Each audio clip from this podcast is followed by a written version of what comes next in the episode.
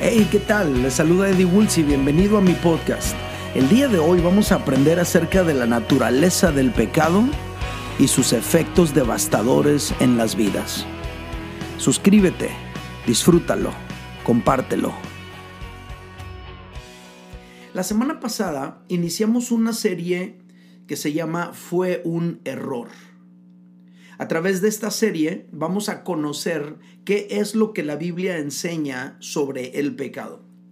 Vamos a comprender su naturaleza, vamos a comprender sus efectos, vamos a comprender su cura, pero sobre todo vamos a aprender cómo mantenernos libres de él.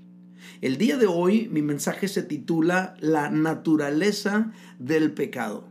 Y para desarrollarlo, vamos a revisar otra vez las palabras del profeta Isaías a la nación de Israel, esas palabras con las que terminamos el mensaje de la semana pasada.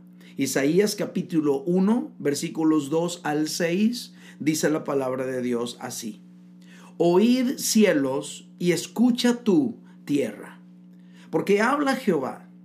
Crié hijos y los engrandecí y ellos se rebelaron contra mí. El buey conoce a su dueño y el asno el pesebre de su señor. Israel me entiende.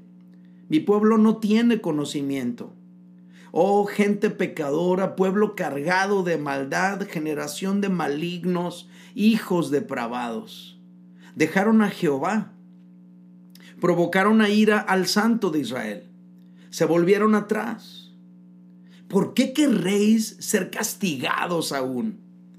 ¿Todavía os revelaréis? Toda cabeza está enferma y todo corazón doliente. Desde la planta del pie hasta la cabeza no hay en él cosa sana, sino herida, hinchazón y podrida llaga. No están curadas, ni vendadas, ni suavizadas con aceite.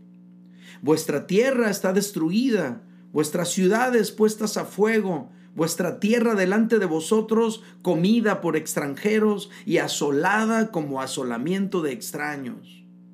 Y queda la hija de Sión como enramada en viña y como cabaña en melonar, como ciudad asolada. Qué palabras tan fuertes y qué, y qué imágenes mentales tan poderosas nos narra el profeta Isaías a través de este lenguaje ¿no? literario. La, la semana pasada descubrimos una progresión en este fragmento y dijimos que alejarse de Dios nos lleva a cometer actos pecaminosos. Y cometer actos pecaminosos producen personas heridas y dolidas que a su vez dan a luz sociedades enfermas, fragmentadas y corruptas. Esto dijimos la semana pasada. Y es cierto. Todo lo que estamos viviendo actualmente en el mundo tiene que ver con habernos alejado de Dios. Por eso nuestra solución está en volver a Dios. Pero ¿qué podemos aprender sobre la naturaleza del pecado en este, en este fragmento de la escritura? Aquí hay algunos aspectos muy interesantes que nos van, a, nos van a ampliar nuestro entendimiento acerca del pecado, de su naturaleza. Y el primero es el siguiente. Número uno, el pecado es un asunto espiritual. Lo voy a repetir. El pecado es un asunto espiritual. El pecado no es un asunto médico, terapéutico, psicológico o pedagógico.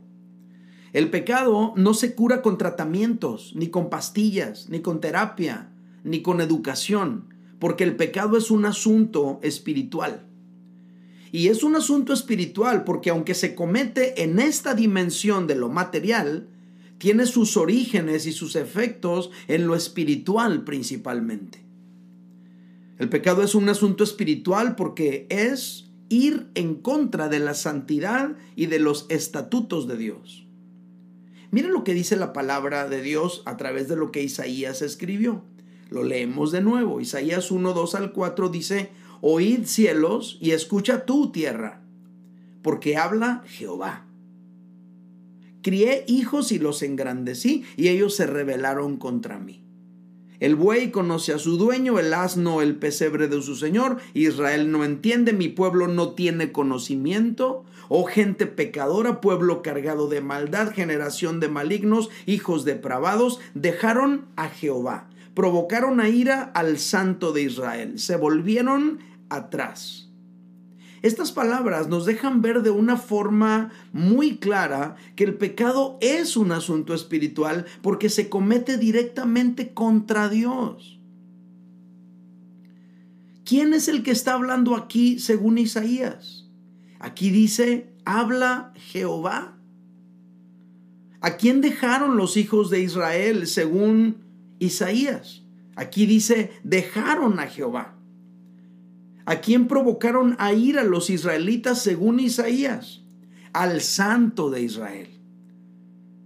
No se necesita ser muy brillante para darnos cuenta que todos los pecados cometidos por Israel, aunque sucedieron aquí en la tierra, sus efectos impactaron primeramente en los cielos, en lo profundo del corazón de Dios. Lo que se está desafiando, lo que se está contraviniendo son precisamente los principios de Dios cuando nosotros pecamos. Y eso es algo que no debemos perder de vista. El pecado es espiritual porque se comete en primer lugar contra Dios. Aunque se cambien las leyes en un país, aunque se adapten las leyes de ese país para desaparecer las consecuencias jurídicas, legales y penales de ciertos actos, ante Dios nada ha cambiado. El código ético y moral de Dios sigue intacto. Por eso el pecado es inicialmente contra Dios. Puede ser que cierta acción ya no sea un delito, pero sigue siendo un pecado porque se comete contra Dios. Y por eso el pecado es un asunto espiritual. Los gobiernos pueden, pueden cambiar sus leyes, los gobiernos pueden tratar de adaptarlas, pero para Dios matar sigue siendo un pecado. Podemos utilizar eufemismos para decirlo de otra manera, pero el aborto sigue siendo matar a un inocente desde que está en el vientre de su madre. El matar, el robar, el mentir, el engañar, a quien ofendemos primeramente es a Dios. El hijo pródigo lo entendió. Cuando él entendió lo que había hecho y decidió regresar con su padre y reconciliarse con él y arreglar las cosas, en Lucas capítulo 15, 21, el hijo pródigo dijo, Padre, he pecado contra el cielo y contra ti. Ya no soy digno de ser llamado tu hijo. El pecado se comete en primer lugar contra Dios. Por eso el hijo pródigo dice, he pecado contra el cielo en primer lugar y contra ti también. Puede ser que aquí en la tierra estás dañando el corazón de tu esposa, de tus hijos, el corazón de tus padres, el corazón de tus mejores amigos.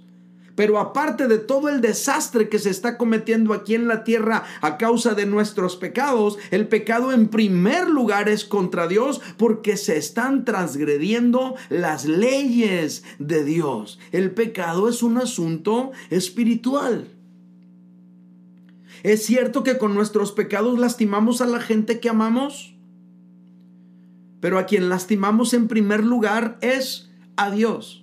A quien ofendemos con nuestra conducta pecaminosa en primer lugar es a Dios. Claro, a nuestros padres también les damos en la torre. Claro, a nuestra esposa también le, destrozamos su corazón. Claro, a nuestros hijos también les despedazamos sus, sus expectativas y sus esperanzas pero a quien ofendemos en primer lugar es a Dios.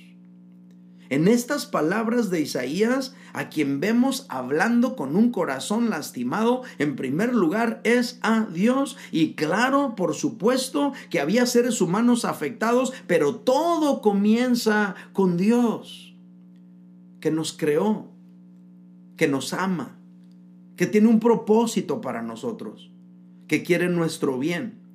Y precisamente por eso ha establecido lineamientos para que conduzcamos nuestra vida de acuerdo a ellos.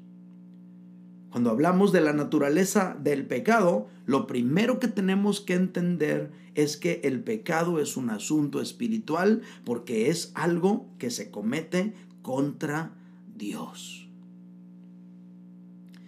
¿Qué más podemos aprender sobre el pecado en las palabras del profeta Isaías? En segundo lugar, aprendemos que el pecado es un asunto de la voluntad. El pecado no es un error, porque un error es algo involuntario. Y el pecado inicialmente tiene todo que ver con la voluntad. Por nuestra propia voluntad engañamos para quedarnos con lo que no es nuestro. Ese no es un error. Por nuestra propia voluntad nos relacionamos con una mujer que no es nuestra esposa para quedarnos con ella. Ese no es un error. Por nuestra propia voluntad le ocultamos información a nuestros padres para que no se enteren de ciertas cosas que andamos haciendo. Ese no es un error. Son actos total y completamente de nuestra voluntad.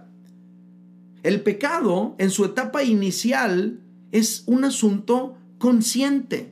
Siempre sabes lo que estás haciendo.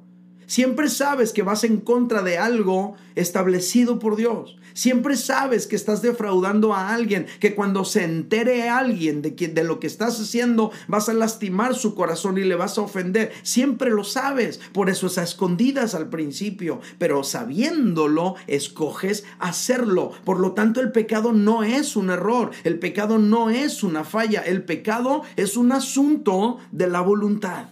Ahora, una vez que nos dejamos arrastrar por el pecado, sí es cierto que se nos nubla el entendimiento, sí es cierto que se cauteriza la conciencia, sí es cierto que ese pecado se puede volver una atadura, una cadena, y entonces el hombre ya no tiene control ni capacidad para librarse de él, solamente Dios lo puede librar, pero en un inicio el pecado es un acto total y completamente de la voluntad. Así que si hubiera entre nosotros alguien que tú estás en una etapa inicial y tú sabes perfectamente que lo que estás haciendo no es correcto y todavía tienes la posibilidad de salir de esa situación, sal porque puedes hacerlo. Arrepiéntete, vuelve atrás, cambia el rumbo, decide diferente, haz las cosas diferentes. Pero mira cómo lo plantea la escritura. Isaías 1, versículos 2 al 4. Crié hijos y los engrandecí, y ellos se rebelaron contra mí. Ese no es un error. Esa no es una equivocación. Eso no es un accidente. Ese es un acto de rebeldía. El buey conoce a su dueño y el asno el pesebre de su señor. Israel no entiende mi pueblo no tiene conocimiento. Oh gente pecadora, pueblo cargado de maldad, generación de malignos, hijos depravados. Mira lo que dice. Dejaron a Jehová. Ese no fue un error. Ese, fue ese no fue un accidente. Provocaron a ira al santo de Israel. Se volvieron atrás. Todas estas palabras nos permiten apreciar que el pecado es un acto de la voluntad. Isaías dice se rebelaron. Isaías dice dejaron a Dios. Isaías dice provocaron su ira. Dios no está diciendo se equivocaron. Dios no está diciendo tropezaron, fallaron. No, Dios no está hablando de esa manera porque el pecado es un acto de la voluntad. Por esa razón precisamente es que genera un castigo sobre nosotros. Isaías capítulo 1, verso 5, pregunta a Dios a su pueblo, ¿por qué querréis ser castigados aún? El pecado atrae un castigo sobre nosotros. ¿Todavía os revelaréis? Y luego menciona lo que está pasando. Toda cabeza está enferma y todo corazón doliente. ¿Y todavía os revelaréis? Toda cabeza está enferma, todo corazón doliente, y todavía querréis ser castigados aún. Isaías le está escribiendo a un pueblo que sigue aferrado a pecar. Un pueblo que persiste en seguir pecando. Por eso le pregunta, ¿por qué quieren seguir siendo castigados? Como diciendo, ¿en serio? ¿Todavía se van a seguir rebelando contra mí? Aunque todo mundo ya está enfermo mentalmente y emocionalmente, todo mundo ya está loco y tiene el corazón adolorido. ¿En serio van a seguir en la misma dirección viendo los resultados de lo que te está dejando este estilo de vida? ¿De verdad vas a continuar en esa misma dirección? Dios le está hablando a una nación que pecó, no a una nación que se equivocó. Los errores no se castigan, los pecados sí. Y Dios está hablándole a un pueblo que ha persistido en pecar y que está atrayendo sobre sí mismo un castigo porque el pecado es un asunto de la voluntad.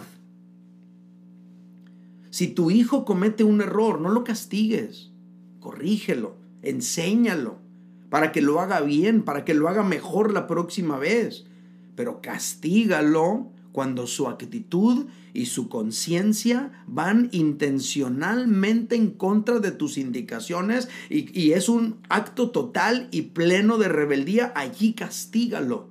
Pero si se equivoca, no lo castigues, porque le vas a enseñar acerca de Dios algo erróneo. Dios no te castiga por tus errores. Dios no te castiga por tus equivocaciones. Tú obtienes el dolor de haberte equivocado por ti mismo, pero Dios sí castiga por el pecado. El pecado, además de ser un asunto espiritual, el pecado también es un asunto de la voluntad. Y por último, ¿Qué podemos aprender sobre el pecado en las palabras del profeta Isaías? Aprendemos también que el pecado es un asunto globalmente destructivo. Lo quiero repetir. El pecado es un asunto globalmente destructivo. El pecado cunde, afectándolo todo. El pecado avanza. Empieza con algo, pero se va esparciendo en la mente, en el corazón y en la sociedad. La decisión más tonta que puedes tomar es abrirle la puerta de tu vida al pecado. Y es una decisión tonta porque es como abrirle la puerta a tu propio asesino para que te torture primero y después te mate. ¿Cómo le abrirías la puerta a tu propio asesino? No lo harías. Abrirle el pecado es la decisión más tonta que estás cometiendo porque estás abriéndole la puerta a tu propio verdugo para que te torture y después te mate. Lo que sucede al pecar nunca para allí. Inicia allí. En el momento que te dejas llevar. Inicia ahí, en el momento que te envuelves en aquella cosa, en aquella situación que tú sabes que no es correcto. Puede ser divertido, apasionante, excitante, pero correcto no. Delante de Dios no es correcto. Y ahí empezó, en aquella cita, en aquel momento, en aquella noche, en aquel ambiente, en aquella situación.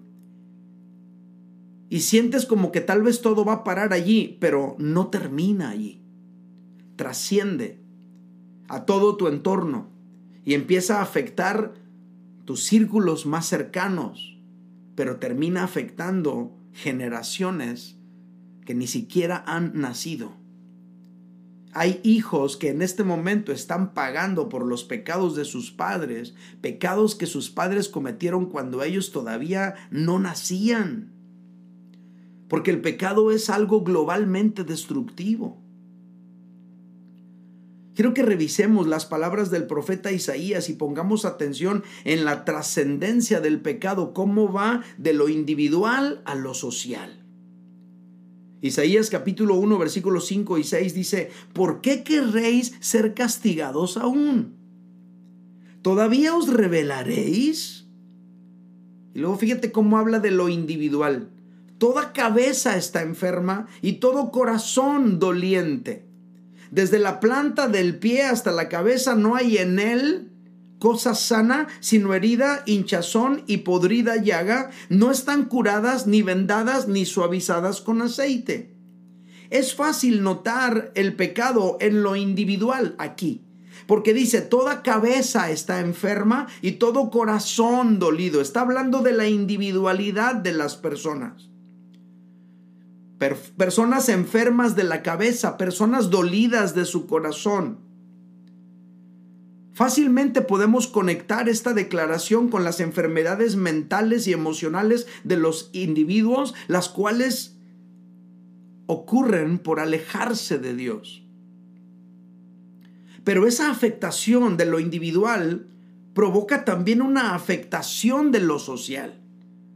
Mira cómo lo plantea el profeta Isaías. Versículos 7 y 8 dice, vuestra tierra está destruida. Ya no está hablando de una cabeza, de un corazón.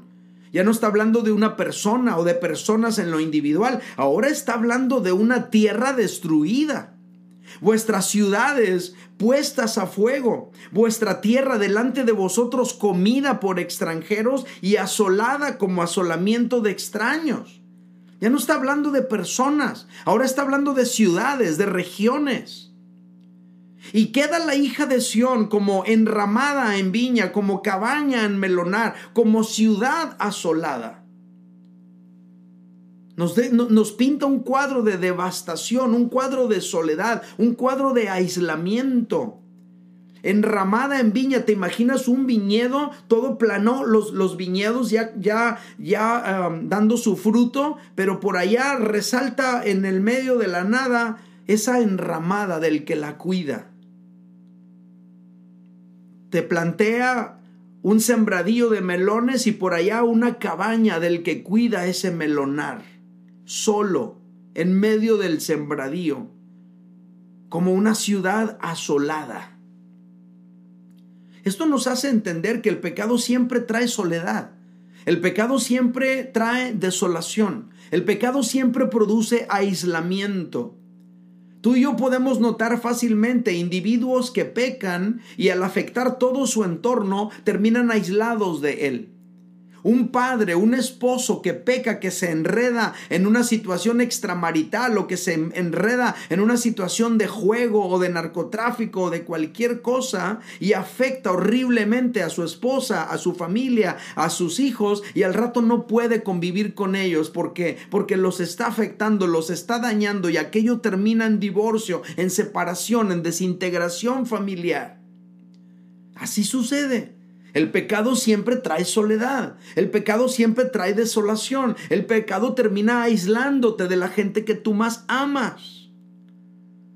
Y terminan aislados de su familia, aislados de, de sus amigos.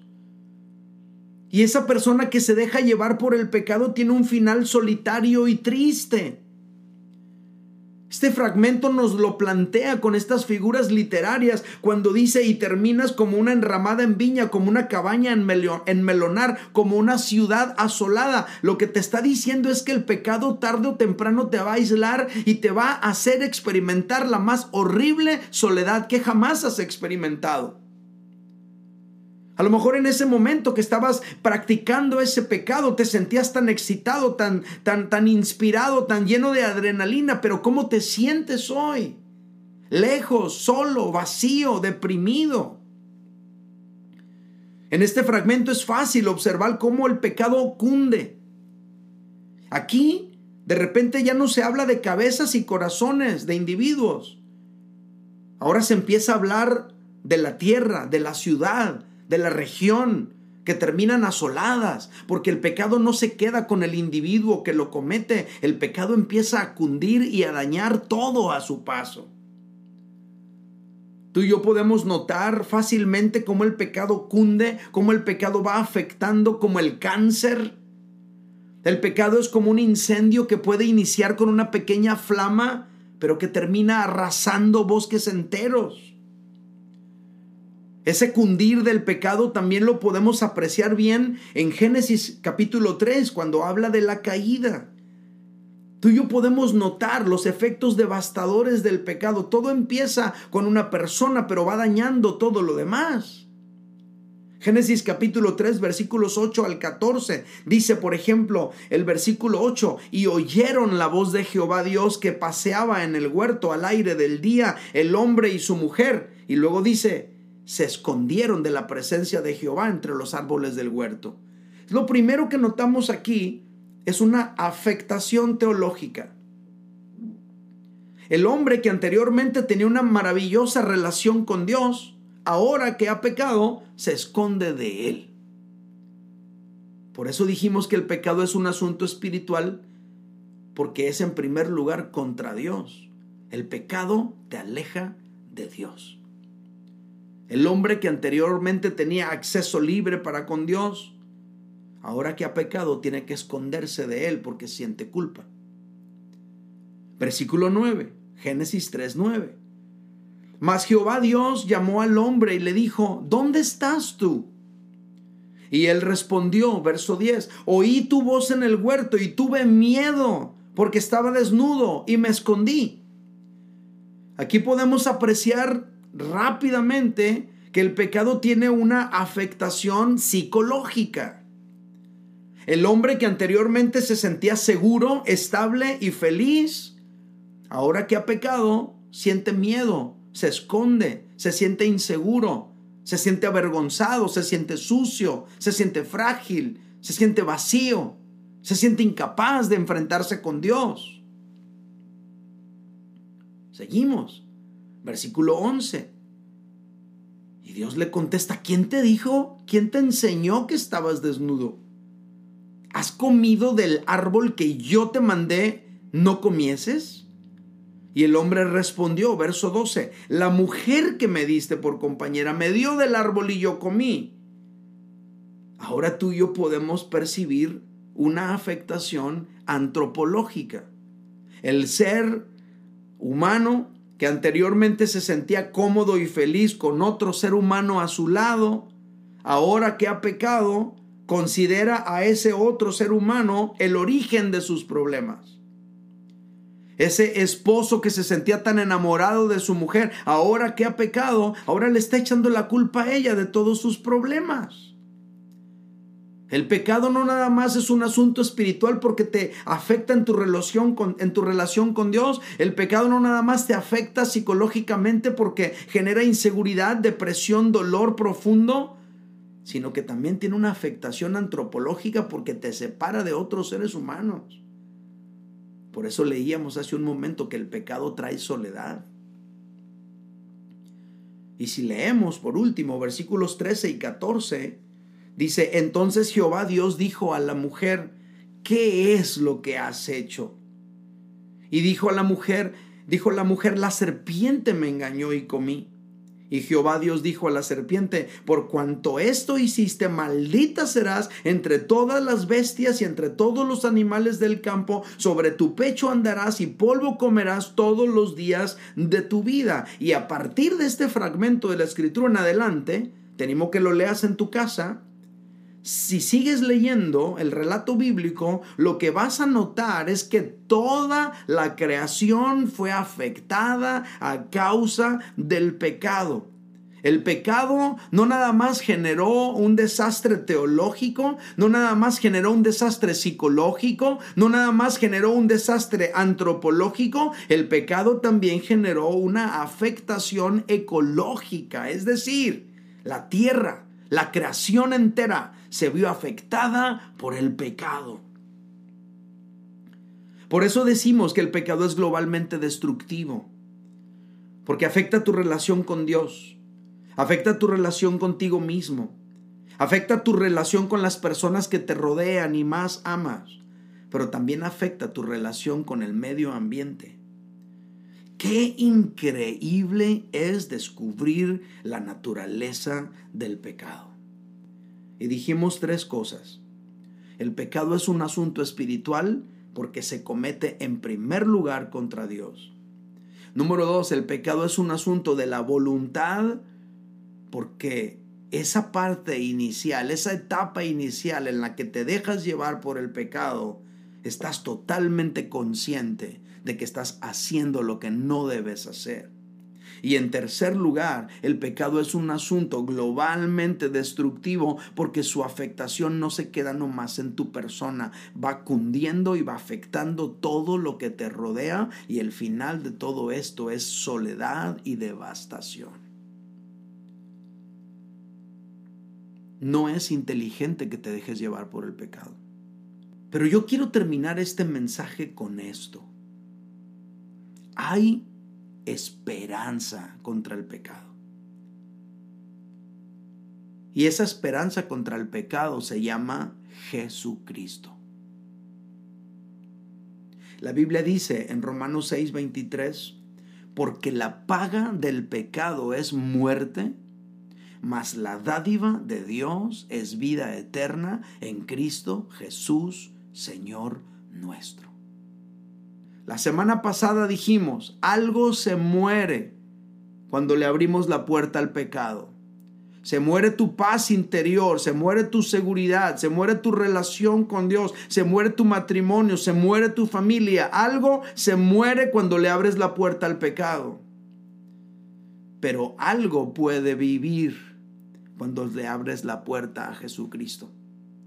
Algo puede volver a la vida cuando le abres la puerta a Jesucristo. La dádiva de Dios es vida eterna en Cristo Jesús, Señor nuestro. A lo mejor se te ha muerto tu paz interior, a lo mejor se ha muerto tu relación con Dios, pero todo eso puede volver a vivir si tú le abres la puerta a Jesús. No importa cuánta destrucción haya dejado el pecado en tu vida. No importa cuánta destrucción haya dejado el pecado en tu familia. Si le abres la puerta a Jesucristo, puedes encontrar vida eterna y acercarte de nuevo a Dios y reconstruir todo lo que tu pecado destruyó. Jesús murió por ti para pagar por todos tus pecados y por los míos también. Y cuando tú y yo nos arrepentimos de nuestros pecados con todo nuestro corazón y cuando tú y yo recibimos a Cristo Jesús, obtenemos la salvación, el perdón de nuestros pecados y la posibilidad de que resucite todo aquello que por ahora está muerto.